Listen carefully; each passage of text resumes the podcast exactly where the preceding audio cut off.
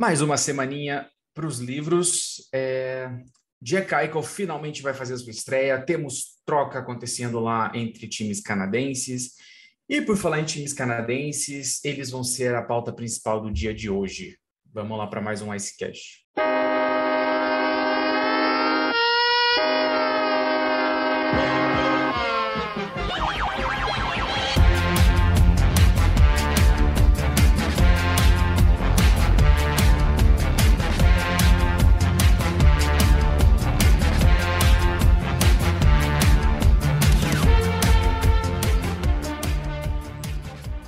Todos bem, muito bem-vindos a mais um Icecast. Eu sou o Kaique, vou ser seu host mais uma vez. Comigo aqui hoje, Gui, seja muito bem-vindo. Fala Kaique, fala Ana e todos que estarão nos ouvindo aí mais um Icecast. E finalmente, Aikel de volta ao gelo. É isso. Conosco também, Ana, seja muito bem-vinda. Oi, Kaique, oi, Guilherme. Olá, todos os nossos ouvintes também. E vamos conversar sobre mais uma semaninha nessa liga que a gente reclama, mas gosta, né? A gente odeia amar essa liga ou ama odiar essa liga. O que seria, será? É, acho que é a segunda. Bom, vamos pelas duas notícias rápidas aqui, antes da gente entrar na nossa pauta principal. Sim, amigos, Jack Eichel está de volta ao gelo quando vocês tiverem ouvido este episódio. Ele já terá jogado a sua primeira partida na quarta-feira, é, quase um ano após a sua última partida na NHL. Né? A última vez que o Eichel entrou no gelo foi ainda pelo Buffalo Sabres, dia 21 de março de 2021. Depois disso, teve seu problemas com a lesão, toda a questão da cirurgia que Buffalo não autorizou e então tivemos a troca para Vegas, a cirurgia, a recuperação e chegou o momento. Eichel estreia diante do Colorado Avalanche.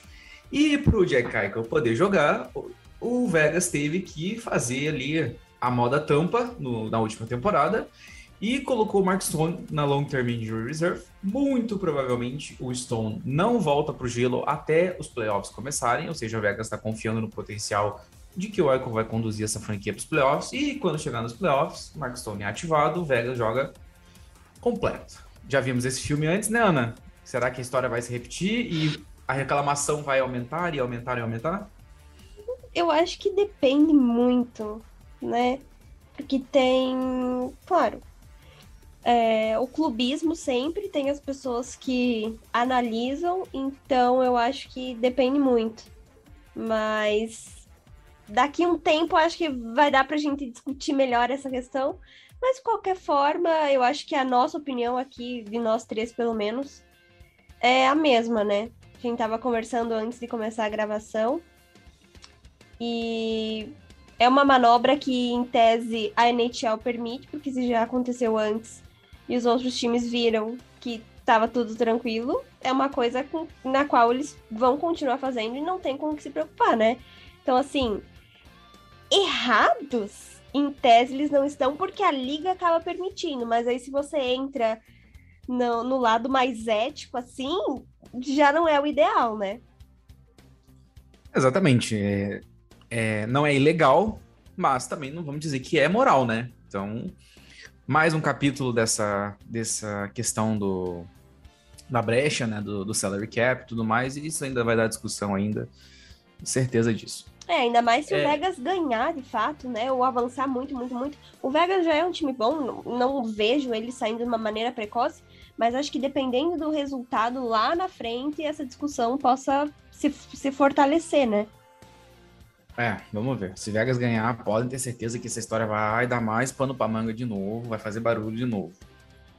Gui, temos aí uma troca, né? Vamos dizer que a primeira troca da, da temporada que está por vir, né? A, a deadline é mais ou menos daqui um mês e pouquinho ainda.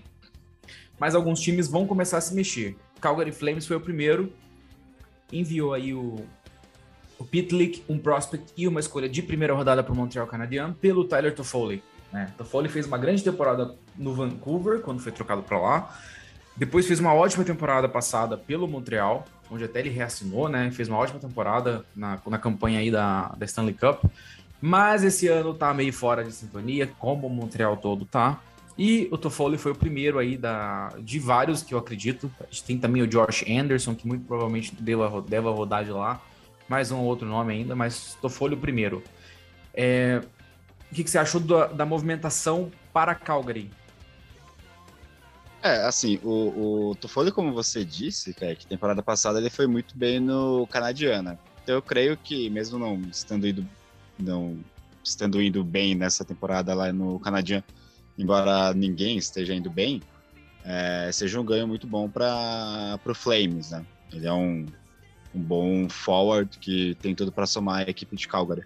E aí é um canadiano que já estava, como o Vinícius sempre falava, né? Tava fazendo rebuild meio que às escondidas, né?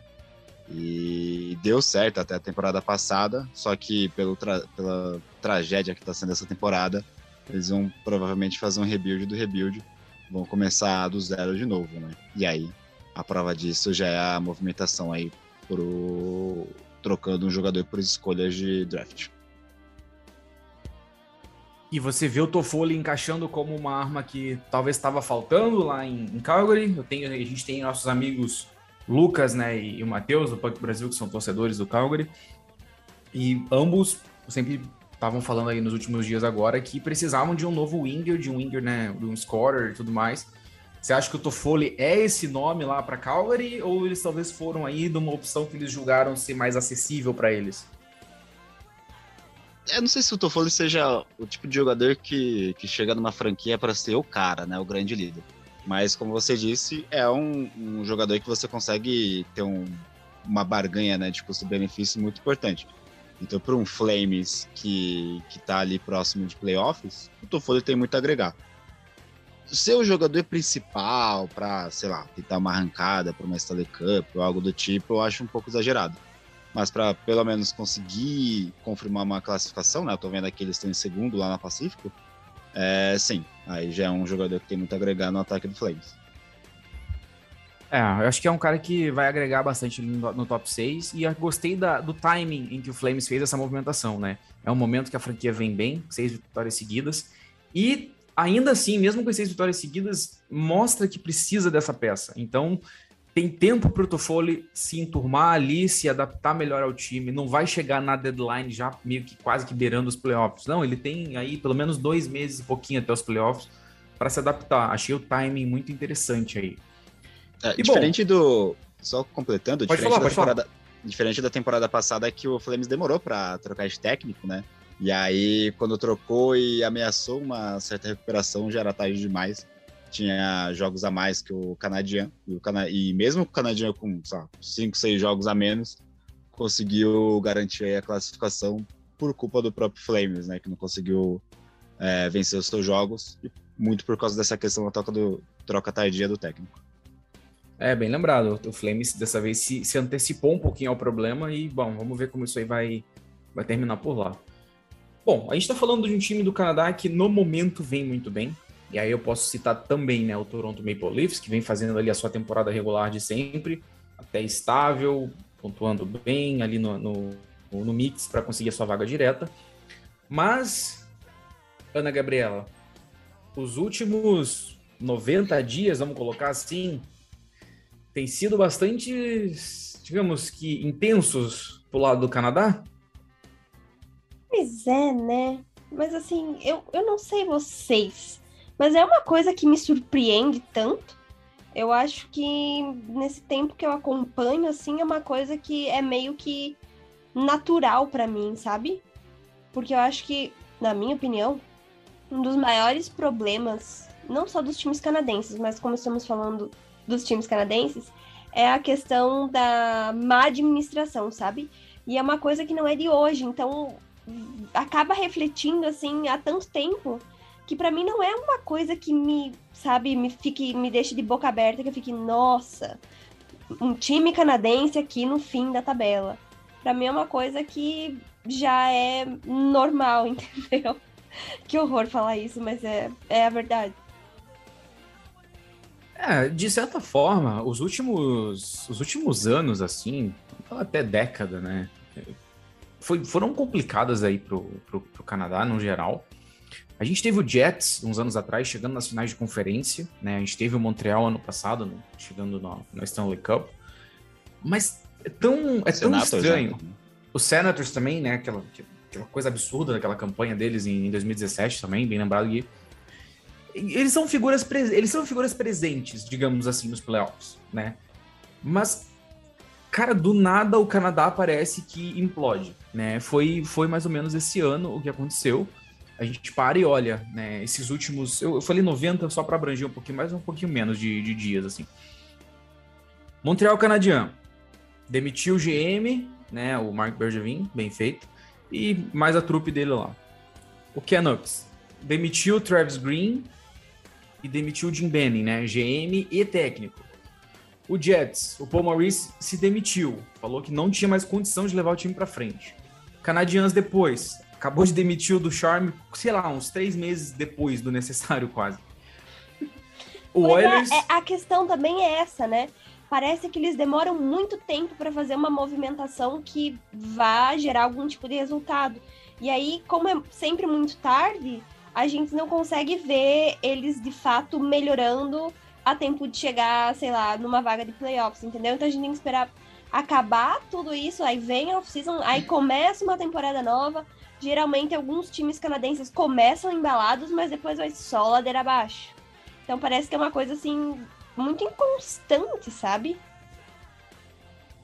É, essa demora é estranha. O Paul, o Paul Maurice, eu já vocês sabem que eu acompanho muito o, o Jets. E eu já falo, na temporada passada, já, eu já o Maurício ele não, não via voltar. O Maurício ele tinha, ele tinha que sair. Porque claro ele não conseguia mais fazer o Jets jogar. É, agora, o Montreal, o tanto que demorou para mexer depois do, do, começo tenebroso, sabe? Tudo mexeu, mudou embora e tal. Tá se reestruturando inteiramente. Né? O Jeff era muito bom, né? Agora contrataram aí o Ken Hughes para o GM, o primeiro emprego dele como GM, vamos ver como se sai. É, que desses, né, o Gui, a gente pode destacar o Vancouver, que demorou um pouquinho para mexer. O, o Vancouver tava com o vestiário assim impossível, já era claro que já tinha ido para o espaço vestiário. Demitiu o Travis Green. Foram lá buscar o Bruce Boudreau da aposentadoria e deu certo, né? As primeiras sete partidas sob o comando do Boudreau foram sete vitórias, se eu não estou errado, e o Vancouver voltou ali ao páreo de tentar buscar uma vaga no Wild Card da Pacífica. Aí foi lá, nomeou o, o Jim Rutherford, o ex-GM dos Penguins, para presidente de operações, GM interino até no momento mas já tá correndo, já tá ali correndo atrás de outro GM, parece que vai buscar o Patrick Alvin, que tá lá no Penguins, um dos melhores, é, vamos se existe um termo prospect desse mundo administrativo, o Patrick Alvin é provavelmente um dos melhores que tem na liga hoje. Ele foi scout, é, head scout, que é o chefe de, de departamento dos, dos olheiros, vamos dizer assim, e já estava ocupando uma posição de, de, assistente de GM, desenvolvendo muito rápido, e o, o Rutherford foi lá vai buscar ele no Penguins pelo jeito. E nomeou a. Esqueci o primeiro nome da moça, a Castonguay. Ah, não, não. a Kemi Grant. Já tá, na, já tá falando. É muita é, mulher não. no Vancouver, o que é ótimo, né?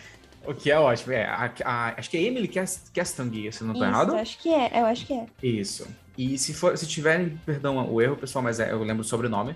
E a lendária Kami Granato, né, que tinha sido apontada como a primeira scout, a primeira scout lá em, em Seattle. E o Ruth Ford foi lá e pegou a Cami Granato também para ocupar a posição de assistant GM. Então o, o Vancouver vai ter duas pessoas nessa posição. É, podemos dizer com toda certeza que são duas pessoas que entendem demais de, do esporte, da administração dele. A Cami Granato, assim, especialmente falando, porque foi uma excepcional jogadora e se manteve nesse mundo do rock trabalhando nessa, nessa área. Então, é, são, um, digamos assim, mentes novas, né, Ana? Mentes Sim. frescas, novas, com, com e que ideias entendem muito também, né? Exato. E, e, inovadoras. Acho que é o que, o, que o rock hoje precisa. E fiquei bastante contente de ver o Vancouver indo nessa direção, apesar de estar levando o Patrick Alvin embora. Disso, disso estou com ódio do Rutherford nesse momento. Mas a, o, apont, é, o apontamento ali da Cami, né, da Emily, o Patrick Alvin, que é um cara novíssimo também, head scout agora, é um cara mais fresco chegando nesse mundo. Então, o, o, Vancouver, eu diria que entre todas as franquias canadenses, o Vancouver, é, o Vancouver foi quem se mexeu melhor agora e que vai estar tá colhendo frutos disso daqui a pouquinho. E aí, com isso, agora o Oilers demitiu, né? O Dave Tippett. Está com um técnico interino. Vamos ver como vai reagir. Também teve a questão de que o Ryan Nugent Hopkins estava machucado, ficou muito tempo fora, voltou agora, voltou bem. Né? Zach Hyman também. Vamos ver o caminho, né? Mas é fato que as, as franquias canadenses parece que elas não conseguem se desligar dessa pressão absurda que é o fato de já, já fazerem quase 30 anos que o Canadá não ganha um título, e o Canadá, né, todos sabemos, é, é a terra do rock, o rock é o esporte mais popular do Canadá e tudo mais, e é aquela história bonita toda que a gente conhece. Mas parece que os caras não conseguem desgrudar disso e que isso vai afetando, vai afetando é, e, vai e, vai implodindo tem... os projetos. Sim, eu acho que o psicológico afeta muito, muito, muito, muito. Tanto que a gente comentou aqui, principalmente do Toronto Maple Leafs, né? Na, na última temporada, que eles acabaram saindo no primeiro round.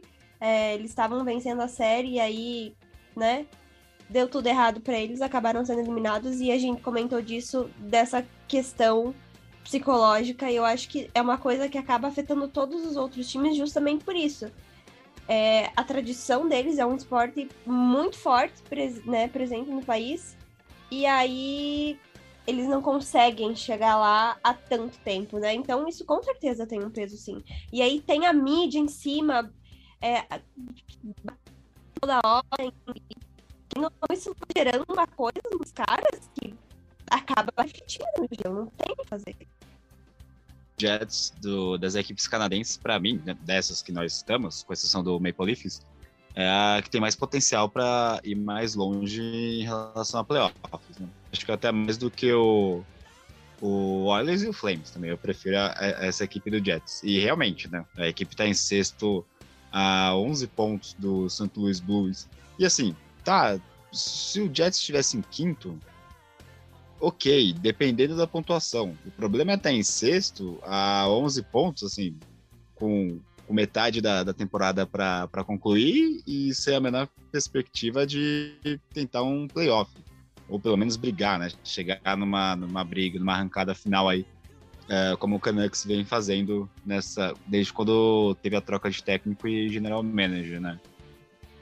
É, e aí o que você falou em relação aos jogadores não continuarem lá, Patrick Line é um exemplo, né? Ele assumiu na temporada retrasada que já não estava mais afim de ficar lá.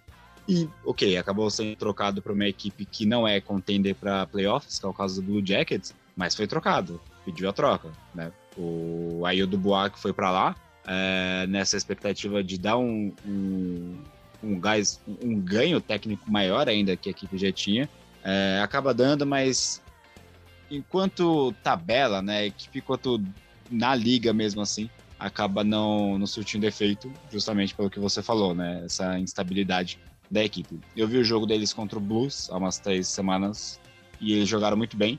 E eu até comentei no Ice Cash aqui, né? Jogaram bem contra o Blues, mas daqui a dois jogos perdem. E é basicamente essa a, a tônica do, do Jets nessa temporada. E aí eu, eu, concordo em tudo que vocês falaram em relação às equipes canadenses, né? Parece que, que o, essa pressão que eles têm acaba interferindo no gelo, né? Seja o próprio Maple Leafs ou o próprio Oilers, uh, são equipes que, que não conseguem, quando chegam nos playoffs, não conseguem desenvolver o, o, o jogo que eles fizeram na, na respectiva temporada regular, né? Dá para pensar sobre isso, do porquê que o Rebs cons conseguiu chegar na final na temporada passada, né? Já que era a equipe com menor pressão do, dos quatro classificados, porque era a equipe que menos tinha, é, em teoria, chances de chegar na Stanley Cup. Jogando sem essa pressão, o que aconteceu? Chegaram na final, né? Então, é uma coisa que tem que ser trabalhada. Isso que vocês também comentaram em relação à, à parte administrativa, administrativa do Canucks, né, que são as mulheres que estão comandando e que vai trazer ideias novas, certamente, vai ser interessante para ver como é que vai funcionar em relação a essa pressão de uma equipe canadense. Porque o Canucks também é uma outra equipe que tem chances de chegar no playoffs dessa temporada, né? Lembrando que tem ali, eles estão a quatro pontos de Kings e Ducks. Então tá tudo aberto para pegar duas equipes ali que são mais acessíveis também, em teoria, para o Canucks roubar essa vaga, né? Então, a questão, é, para finalizar, a questão sempre vai gerar em torno de esperar para esperar os playoffs para ver como é que eles vão se comportar. Toronto Maple Leafs é um grande exemplo disso, né? Agora, acho que a maior decepção, voltando à primeira pergunta, é o Jets. E o Jets, que nós já falamos em alguns icecasts anteriores de outras temporadas também, que foi a mesma coisa, né? Então, em relação a dar um passo para ir mais longe na temporada, é, é, quer dizer, na temporada não, dar um, dar um passo além para ir mais longe em playoffs, é um problema que o Jets já vem enfrentando há um bom tempo. Eu tenho um comentário e uma pergunta para vocês. O comentário é que algum tempinho atrás, a gente tava falando sobre a pressão psicológica, né? Um tempinho atrás eu tava olhando a equipe médica do meu time e eu fiquei meio assim, tem médico especialista de todas as partes do corpo que você imaginar e não tem nenhuma pessoa que faça um trabalho psicológico. No caso do meu time, teve um jogador que faltava muita confiança nele e quem estava fazendo um trabalho psicológico com ele era um técnico. E a gente sabe como às vezes os técnicos não são nada delicados nesse sentido, né? E eu fico pensando, cara, a saúde mental desses caras também é importante. Então, pelo amor de Deus, contratem pessoas para dar esse apoio, esse suporte para eles, porque é necessário. A gente vê que tem várias franquias que não desenvolvem justamente por conta disso, mas ok. A pergunta que eu quero fazer é: o Gui falou sobre o, o Line estar enterrado lá em Winnipeg e tal, e pedir a troca, né? Vocês acham que o McDavid e o Drysdale vão fazer isso? E se a resposta for sim, quanto tempo vocês acham que vai demorar para eles fazerem isso? Quer falar, Gui? É, sim. A, a, a, aí vai entrar numa questão de cap também, porque são dois jogadores muito valiosos, né? Então, dependendo de como tiver o contrato, não vai ser uma negociação tão fácil para uma equipe se envolver, porque dependendo do cap da outra equipe, provavelmente vai ter que abdicar de alguns jogadores. É, eu não sei como é que tá o, o clima lá em Edmonton em relação aos dois jogadores nas falhas dos projetos. Né? Eles foram para os playoffs, foi no atrasado e fracassaram diante do, do Blackhawks. Mas e aí, temporada passada. Isso, já na primeira contra o Jets. O Jets. Né? É, infeliz, inclusive, infelizmente, eu não vi jogos porque eu tava vendo o, o, o airtime de, de Predators, né? Mas enfim. Então eu acho que é muito cedo ainda para se pensar em, em, em McDavid e Dryside pedindo para sair. Até porque o conseguiu evoluir um pouco, né? Se você pega as falhas defensivas que a equipe tinha há dois anos, já não tem hoje pode não ser a, o ideal em relação à defesa, né? Pode não ser uma defesa do, sei lá, do, não sei, do Capitals, né? Ou do, do Keynes, para citar uma outra equipe. Mas, de qualquer forma, também não é a defesa do Oilers de dois anos atrás. Então, eu creio que tem aí mais umas duas, três temporadas para para eles sentirem como é que vai como é que vai como é que vai estar o andamento aí dessa reformulação da equipe de Edmonton.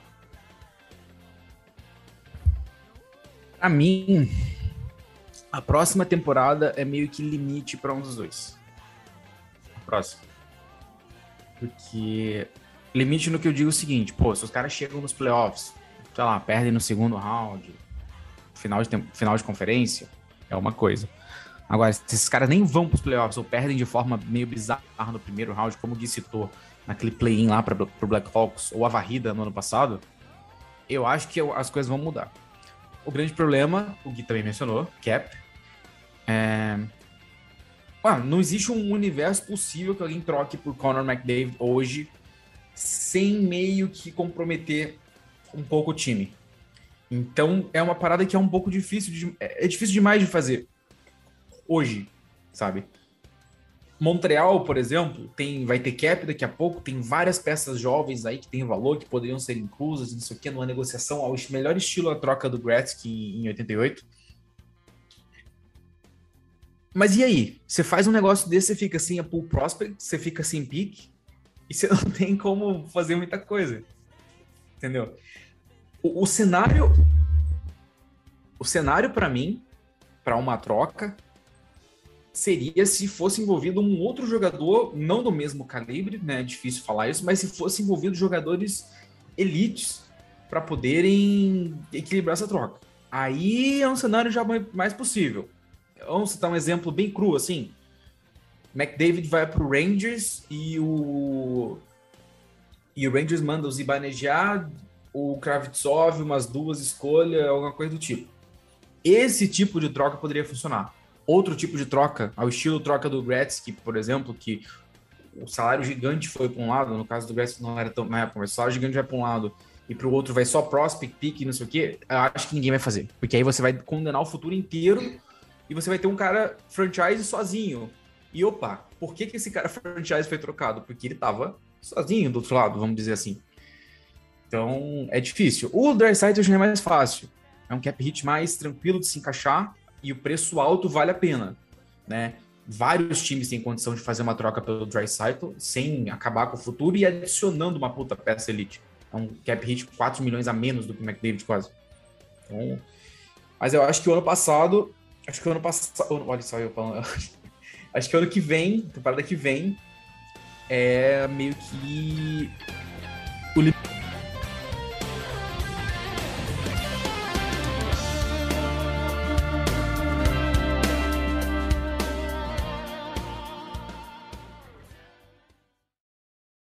Esse podcast faz parte do site Fambonanet. Acesse fambonanet.com.br.